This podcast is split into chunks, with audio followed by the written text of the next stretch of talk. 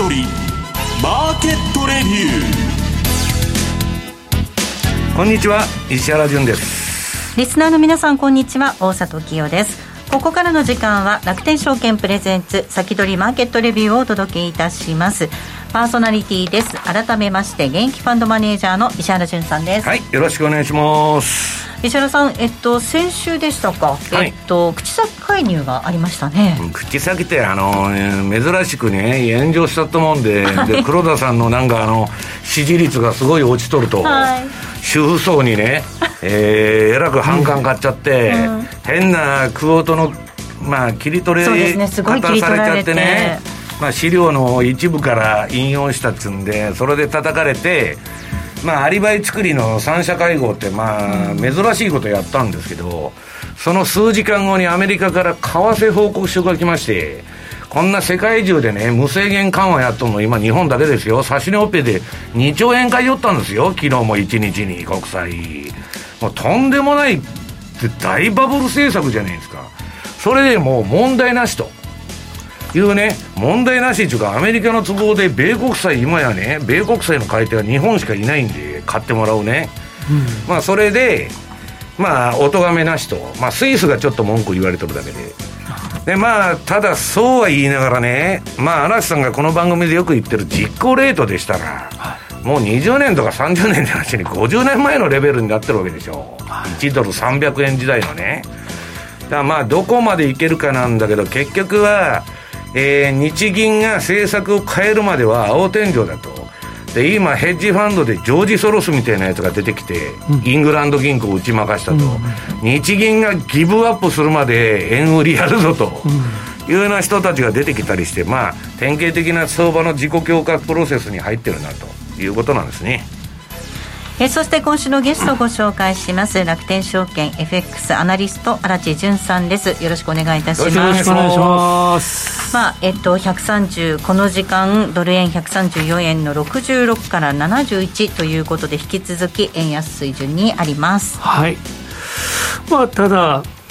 あのこの前も少し下がったんですけれども、うん、結局翌日目覚めてみたら135円戻ってきてるし。今回の調整でもうちょっと嵐さん押してもポジション整理でね、はい、おかしくなかったんですよね。だけどもゾンビみたいにすぐ蘇ってくるでしょ。そうですね。やっぱり買い逃した人がもう焦っても買ってるんで下が硬いですよね。で今日 FOMC あるしまああのー、だってもうそれはもうね CPI で火がついちゃってるからそうですね。0.75とか言ってるじゃないですか。そうですねもしかしたら1.0もあるかもしれないですよね。その方が効果があるっていうことを考えれば。まあ実際それやらないと何の効果もないでしょ。砂漠に水をまいてるような緩和ですからあんな実質のねインフレ率が15%超えとるのにね。んな0.5とか刻んでてもしょうがないと。そうなんですよね。だからマーケットを驚かさないとこれだらだらだらだらあのボルカーみたいに追い込まれちゃうと、はい、いうことになりかねませんよねでやっぱり円安になるということで、まあ、ちょっと今日はどのぐらいいくのかっていうことを考えてみたいなと思ってます。えそれではここでセミナーのお知らせです。楽天証券からオンラインセミナーのお知らせです。まずは明日6月16日木曜日夜7時30分から米株下落で円安はどうなる？と題しましてシティグループ証券の高島治さんにお話しいただきます。本日の FOMC の結果を踏まえての解説となりますのでぜひ皆様ご参加いただければと思います。このセミナーは事前の申し込み不要でどなたでもご参加いただくことができます。詳しくは楽天証券のホームページご覧ください。続いて7月9日土曜日7月9日土曜日午前10時から楽天証券サービス開始23周年記念オンラインセミナーを開催いたします。今年のテーマは混迷する時代多角的な視点で捉える世界の今。幅広い層のお客様に投資戦略や資産形成のヒントとなるプログラムご用意いたしております。薮中水戸さん西野昭弘さん竹中平蔵さん堀子秀さんはじめ多角的な視点を持った豪華講師陣に今後の日本世界情勢の見通しや相場展望また投資戦略などについてご講演いただく予定となっております。なおサブセミナーでは午後1時20分から石原潤さんそしてエミン・ユルマズさんとお二人でえー、混迷の時代を生き延びるための投資戦略の対談セミナーを開催いたします、はい、MC 私大里務めさせていただきます、はい、お二人に迫ってまいりたいと思います、ね、この前セミナーやったんですけどね神回っつってみんな喜んでもらってもらって。すごい、まあ、内容はね極めて弱気な。二人とも？これセミナーとして成り立つんですかって あの言うのから始まったんですけど結構盛り上がりまして、はい。まあ、それで今度楽天さんの方からあの周年記念セミナーでやらないかってことで、うん、でまああのエミンさんとスケジュールも合いましたんでね今度2回目ということでやるんですけど、はい、まああの人のことですから結構あのエブリシングバブルの崩壊ですからね。そうですねおっしゃってますね、まあ、結構鋭いことを言われると思うんですけどまあぜひあの楽しみに。あと私のインディケーターもあの参加者特典で、はい、あのプレゼントいたしますんであのぜひご参加ください。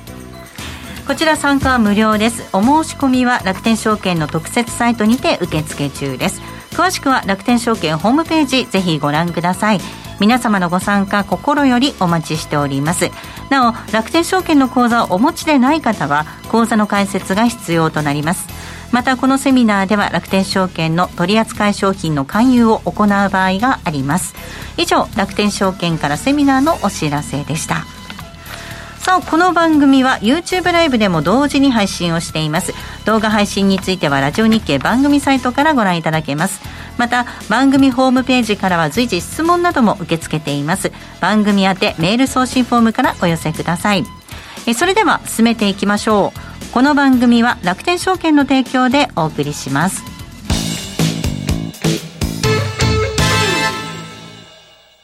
まずは無料で取引体験。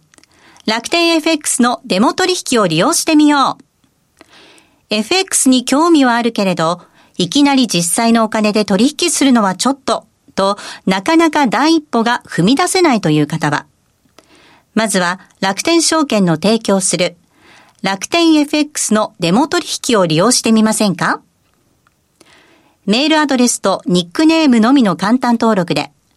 実際の取引と同じ環境、同じ取引ツールで FX 取引が体験できます。口座開設やデモ取引にかかる費用、取引ツールのご利用はもちろんすべて無料。詳しくは楽天 FX デモ取引で検索。楽天証券の各取扱い商品等に投資いただく際は、所定の手数料や諸経費等をご負担いただく場合があります。また、各取扱商品等は価格の変動等によって損失が生じる恐れがあります。投資にかかる手数料等及びリスクについては、楽天証券ウェブサイトの投資にかかる手数料等及びリスクページや、契約締結前交付書面等をよくお読みになり、内容について十分にご理解ください。金融商品取引業者関東財務局長、金賞第195号、楽天証券株式会社。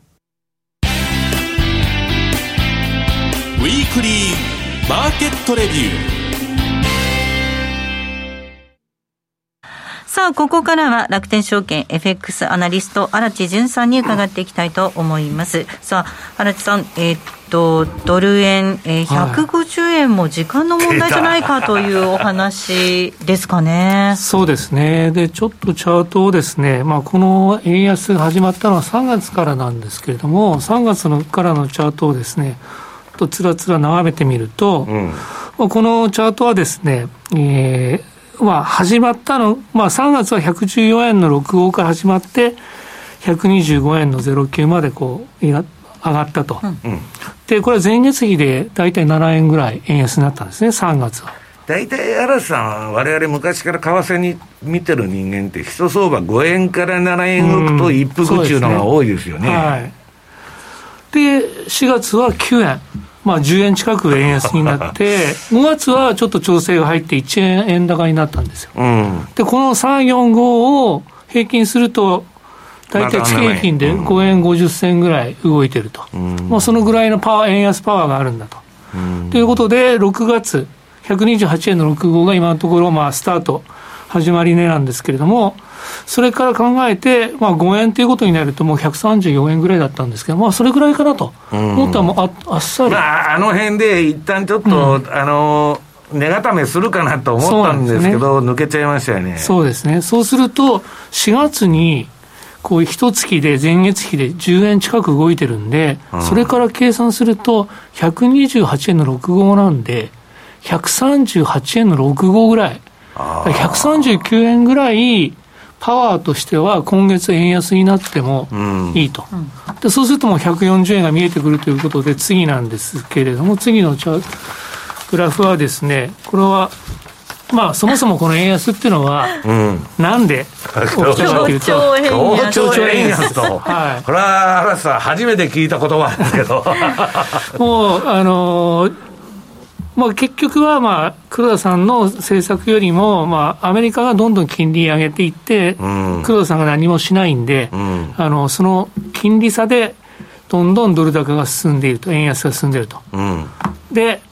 まあ、これ見ると、120円台の時は、えー、アメリカの10年国債は2.5%なんですね、だったんですね。で、130円台になって、今3%と。で、今夜の FOMC で、また長期金利が上がっていくと。いうことになると、120円台で2.5、130円台で3.0ってことは、トレジャリーが4%になるっていうことは、うん、この調子でいけば140円は、うん、まあ言っても何らおかしくないですよね。はい、それとね、嵐さん、もう一つこれだけ爆発的に言っとるのは、為替それまでの5年間が全然動いてないでしょ。あそうですね。ボラテリティ爆発しとんですよね。だから溜まったエネルギーが火山の噴火とか地震のようにね。うん、そうなんです。ということで、まあ今日の FOMC とそのマーケットの見方で、まあこれは4%ぐらいあると。あの、今年の着地レートが4%ぐらいあるってことになると、140円もですね、夢物語じゃないと、うん、半年で140円ってことは、年末までに150円ってのは全然。いや、今だから、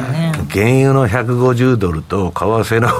150円は、時間の問題だとかいう人が結構いるわけですよ。なるほど。で、次の、まあ、個人投資家はですね、これ、ちょっと6月の初めにアンケートを取ったんですけども、実は、まあ、今月の初めの段階では、円安はそろそろおしまいじゃないかと、一服するんじゃないかっていうような期待もあったんですけども、うん、まあそれが外れたと、まあ、その分、ちょっと慌てて、あのドル買い円安に動いたところもあると思います。うん、次のページは、まあ、ユーロ円もそうですね、ユーロ円も少し、えー、ユーロ高収まるんじゃないかって言ったんですけどユーロ高進んでますと、うん、5ドル円はどうでしょうか、5ドル円もですね、同じ感じですね。ですから、投資家の人は、まあ、今月は少し一服っていうふうに考えたんですけども、とんでもないっていうことで。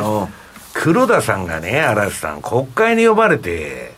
で、金融緩和、金融緩和って言ってるから、そのために円安になっていくんですよ。そうなんですよね。はい。次の、で、まあ、グラフをお願いします。まあ、個人投資家の相場見通し、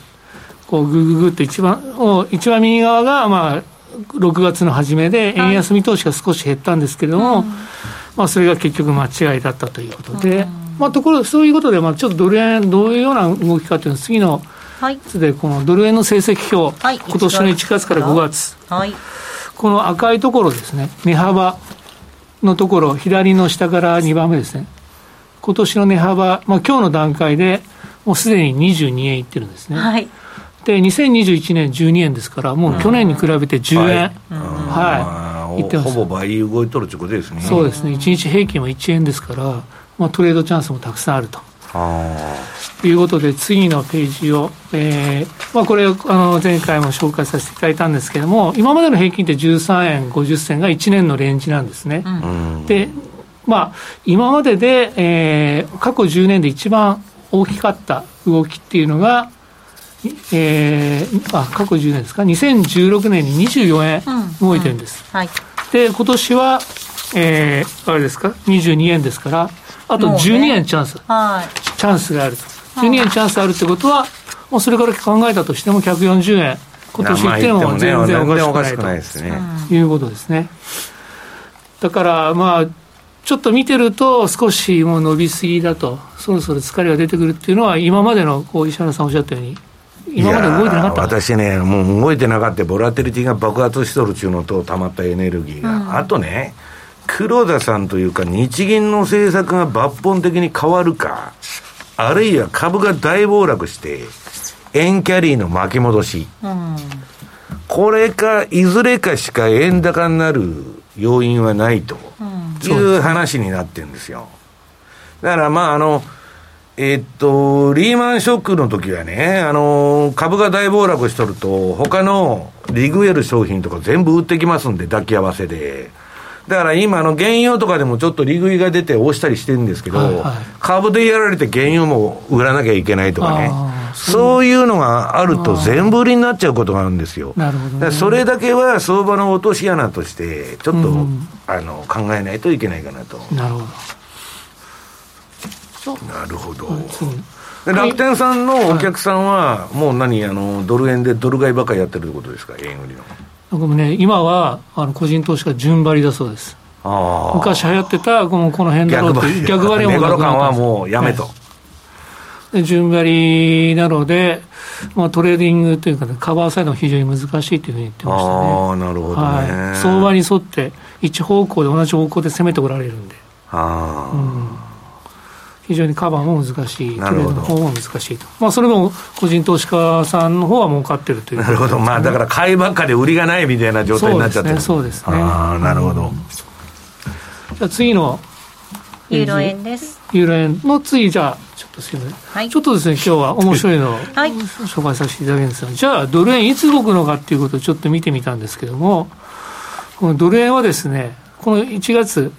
5月30日から6月10日の間はですね、1時間あたり平均25銭動いてました。うん、25銭。で、最大1時間で一番大きく動いたのが89銭、90銭。動かないときは4銭ぐらいしか動かないんですけど、なるほど。ですから、まあ、トレードするときにはこの90銭動く時間帯を狙ってやるのが一番効率的と。となると、ビビビとなるとですね、やっぱり、あの、アメリカの指標が発表される、ちょうどね、うん、21時から22時。これが一番動くんですね。うん、でこの横の点線のところが、はい、あの平均のレートなんですけれども、うん、まあ、平均25セント、うん、で、えー、その20この緑のあの折れ線グラフが25銭よりも下っていうところは、まあ、平均よりも動かない時間帯なんですね。ああ、なるほど。そうすると、ドル円でいうとですね、えーまあ、動かないのは11時、午前11時。あ午前の、あの中値が、値決めが終わってから1時間ほどすると、もう止まっちゃうと、そうなんですね、あと夜の6時、うん、あと午前3時。うん、ということは、お昼は11時、うん、で夕ご飯は 6時に食べるのが、トレードするときは一番効率的だっていうことが分かるんですね。ロンドンってね、よく東京の動きにカウンターで入ってくるんだけど、まあ、アーリーロンドンっていうか、あれ、日本のね、4時とか5時とか夕方で、その動きも6時頃にはまあ一服しとると。いうことですよね。そうですね。だからいつまあご飯食べに行こうかと思った時に 6時に行けばいいですね。とりあえず6時に。6時にとりあえず行っといて。はい、いですね。で9時までには戻ってくると。そうです。で9時にトレードして ちょっと夜中に牛丼行く時には3時ぐらいに行きましょうっていう。夜中に牛丼行くわけですか。体に悪いんですけど。でもそれが美味しいんですよね。またね。わ、はい、かるんですけど。えー、で次ユーロ円も大体そんな感じでございます。同じように。同じような感じですね。そうね。大体そうですね。オールスターズみたいですね。そうなんです。まあユーロ面白いのはその、ちょっとこのアメリカの指標の1時間前ぐらいから動くので、うん、ちょっとその前ぐらいからユーロ同意づくっていうのが面白いと思います。はい、本当ですね、8時から9時ぐらいの間。はい。で次の、えー、はい、今月、一番もしトレードするときに儲かった、うん、で損したのは何かというと、まあ、当然のことなんですけど、ドル円のロングが一番儲かってます。で、ニュージーランド、意外にニュージーランドドルのロングをしてた人が、ニュージーランドドルドルですね、そうですね。タイドルの取引。ニュージーランドドル買い、ドル売りをしてた人が、一番損した。なんかね、5ドル元気ですけど、ニュージーランド、このところ、さっぱり元気ないんですよ、ね、そうですね。ニュージーランドもいいんですけど、やっぱり5ドルの方が大きいんで、まあ、資源国通貨ですからね、うん、そうですね。と、まあ、そんな感じで、まあはい、夜の9時にドル円をトレードするのが一番、ニュージーランドドルはちょっと避けましょうニュージーランドドルが大貧民っていうのは、ちょっと意外ですけどね。ドルに対してね、ニュージーランドドル弱かったってことですよね。利上げしてんのに。で、これ、えっと、ドル円の次に大富豪だったのが、カナダドル円ですか？そうです、カナダ円ですね。はい、これも資源国通貨と利上げしてますからね。次が南アそうですね、ランド。それも資源国通貨ってことですよね。で次はメキシコ。あ、メキシコ。私のあの、ポートフォリオ通りに動いてるというね、うん、資源しかやってないというね。資源しか。株もあ、このところ？いや、株も通貨も？資源しか全然、注目してませんから、まあ、だってロシアルーブルだって上がってるんですよ。あそうですね。インフレを物語ってるということですかね。では続きまたこの後 YouTube ライブでの延長配信でまた荒木さんにお話を伺っていきたいと思います。ここまではウィークリーマーケットレビューをお届けしました。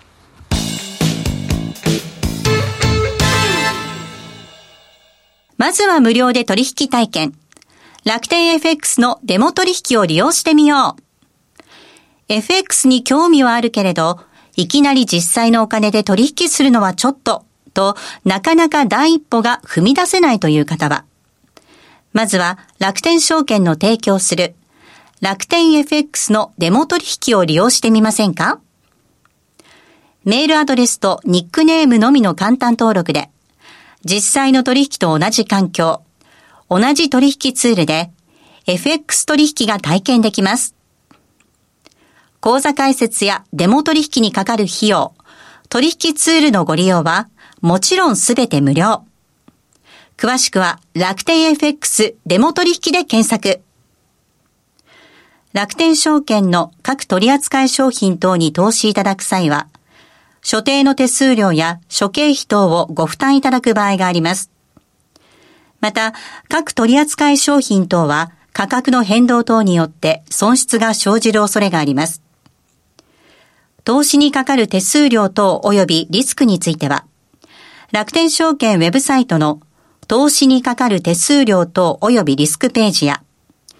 契約締結前交付書面等をよくお読みになり、内容について十分にご理解ください。金融商品取引業者関東財務局長、金賞第195号、楽天証券株式会社。石原淳の相場の肝。さあ、ここでは現役ファンドマネージャー石原淳さんにこれからの相場の肝について伺っていきます。はい。まあ、忘れないうちに、あの、まずあの、なんだ、セミナーの宣伝からしとくんですけど、1ページ目ね。えー、これが、えー、っと、6月26日、日曜日の16時から、えー、投資戦略フェアですね。えー、これ楽天証券さんのスポンサードで、えー、っと、私とですね、アミン・アズムデさんとの、まあ、あのー、対談なんですけど、ね、はい。まあ、それにあの司会の MC の清水さんなんと豪華。清水さんも一応あのもう MC というよりメンバーになってそうです、ね、ガンガンやってますんで。パネリストのような感じにぎやかなあのセミナーになると思うんですけど、うん、まあこのアミンさんっていうのは非常に鋭い人で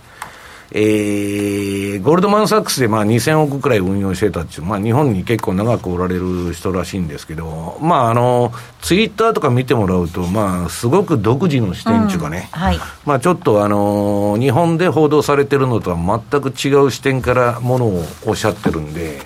まあ、それはエミンさんもそうなんですけど、うん、まあ、結構面白いということで、えー、2ページ目。まあ、このあのセミナーをやるんですけど、えー、っと、アーミンさんと私のセミナーに参加、えー、くださったお客様にはですね、えー、申し込んでいただくと参加者特典として、えー、私のこのまあ DVD のあれが出てるんですけど、メガトレンドフォローシグナルっていつでもまあチャート見せてるやつの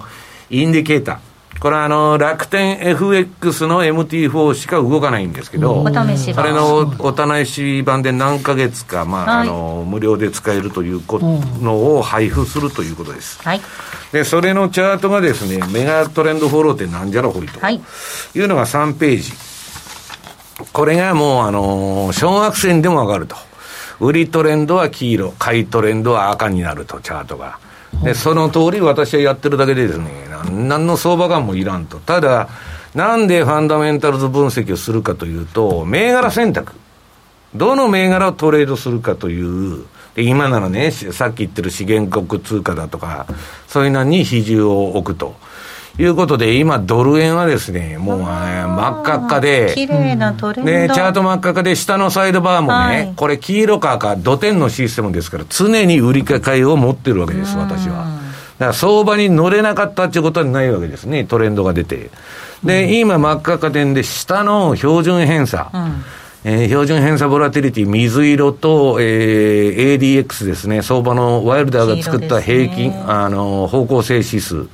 これが両方低い位置から上がってて、真っ赤っかになってますから、これ両方とも強いトレンドを、まあ、あ赤になってるってことは、トレンドは非常に強いと、うん、いうことです。はい。だからまあ、あの、嵐さん言われてるようにね、まあ、すべてが通過点で、まあ、日銀が政策を変更するか、あるいは、大暴落して株が、全部売りになるか、うん、もう何から何まで、今まあ、ドル以外は全部売り相場と言われてるんですけど、はいえー、まあ、そういうことでもない限り、まあ通常の押しはありますよ。私のところに今ね、はい、エリオットとかそんなんの波動カウントでそろそろ3波の天井で4という押しが入って5波いくんだとか、そんなの山ほどなんか起こってきてるんですけど、うん、まあ私はもうこういうその、そういう思惑では売買しませんので、はい、えー、シグナルに忠実にやると。で、もう一つはまあ資源ということで、もうインフレはエネルギー株と資源を買うしかないんです、インフレ期は。で、それが4ページ。これはまあ、あの、楽天 FX さんでやってるね、えー、っと、原油の CFD、ニューヨーク原油ですから WTI ですね。えー、これの CFD のまあ取引なんですけど、まあ、これも今真っ赤っかで、ただ、あの直近は標準偏差と ADX がちょっと垂れちゃってるんで、トレンドとしては一服みたいな感じで、うん、今度あの、サウジに行くでしょ、あの、バイデンが。バイデンはいはい。まあ、どうせね、帰ってくれやって言われるだけなんだけど、あのー、まあ、アメリカ、イランともう接近しちゃってるから、今、エネルギーで困ってて、うん、サウジがいい顔するわけないんですよ。うん、常識の話なんですけどね、なんかまあ、そういうなんで、まあ、ちょっと、あの、今、うだうだしてるんですけど、まあ、これもね、まだ私のサイドバーした2つも真っ赤かですから、で、原因はね、とにかく、その、まあ、シカゴから何かのあの辺のトレーダーに聞いてると、本当に毎年いい成績を上げてくれる商品なんですよ、うん、トレンドフォローとしては。うん、まあだ、だからまあ、まあ、皆さんね、えー、ぜひ、あの、えー、お試し版でちょっと見てみてくださいと。で、5ページ。これね、えっと、楽天証券さんの今度、周年セミナーの、えっと、これ何日だっけ？7月9日です。9日だ。石原さん、これ、大札さんの MC で、はい、えっと、私と先ほど言いました、エミン・ユルマズさんですね。はい、アミンさんじゃないですよ。今度はエミンさん。エミンさんですね。ややこしいんですけど、エミン・ユルマズさんが、えー、出てきてですね私と対談をするということで、はい、ご期待いただければと思います、うん、ね、詳しくこの後またお伝えしたいなと思います、来週なんですが楽天証券土井正嗣さんゲストにお迎えします。それではリスナーの皆さんまた来週。この番組は楽天証券の提供でお送りしました。